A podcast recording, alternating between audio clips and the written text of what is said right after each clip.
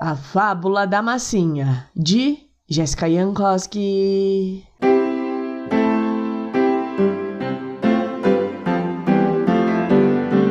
Certa vez, uma massinha de modelar acordou sentindo muita raiva.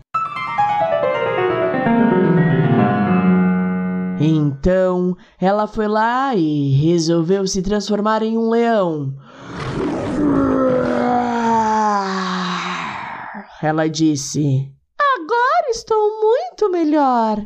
Ela pensou. No outro dia, quiseram que ela fosse um sabiá.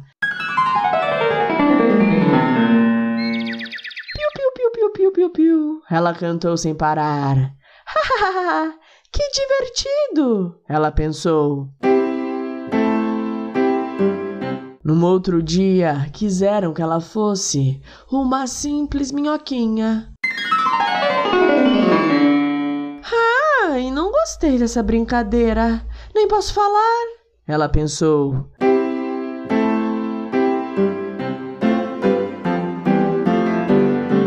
Depois de tudo isso, ela se fechou dentro de um potinho. Vários dias se passaram e vários dias continuaram a se passar, até que o pote, preocupado, perguntou: Por que você está emburrada aí? É que eu não sei se eu sou um leão,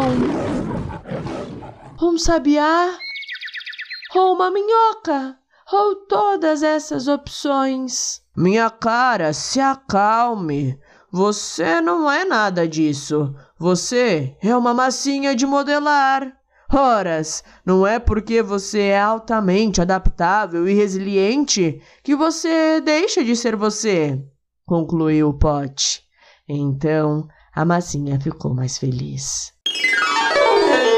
Moral da história: uma massinha de modelar pode assumir várias formas, conforme uma situação exige, mas ela continuará sendo, em todas as vezes, uma massinha de modelar.